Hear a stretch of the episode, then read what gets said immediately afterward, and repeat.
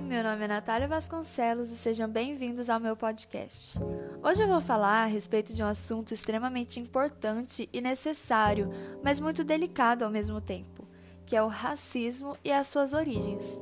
Para que possamos entender a não inserção dos negros na sociedade atual, é necessário, primeiramente, saber as origens do racismo e a condição de vida dos negros escravizados há anos atrás.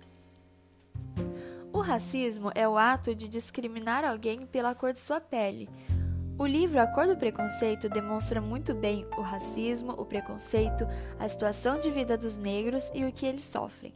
O livro nos conta a história de Mira, uma garota adolescente e negra que morava na periferia. Mesmo estudando em escola pública com recursos escassos, Mira sempre foi muito esforçada e dedicada aos estudos. Com a ajuda de um de seus professores, Mira recebe uma bolsa de estudos em um ótimo e famoso colégio particular. A partir daí, o preconceito e racismo com Mira só aumentam.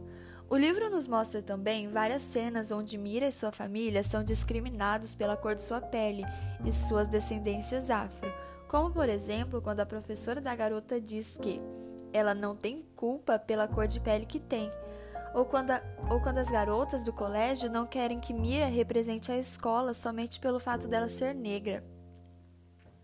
O preconceito racial e o racismo estão presentes desde a criação da ideia do darwinismo social.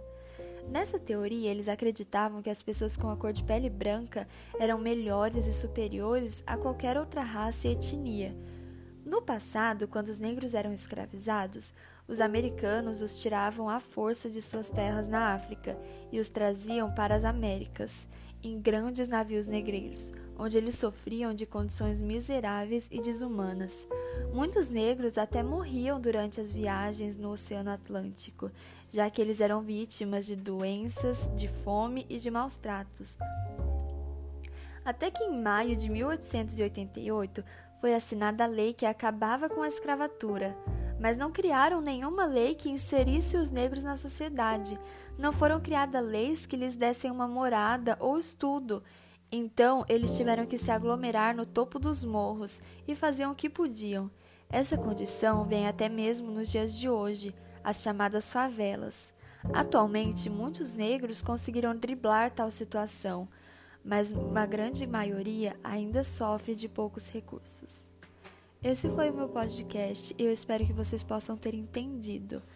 Beijos e muito obrigada.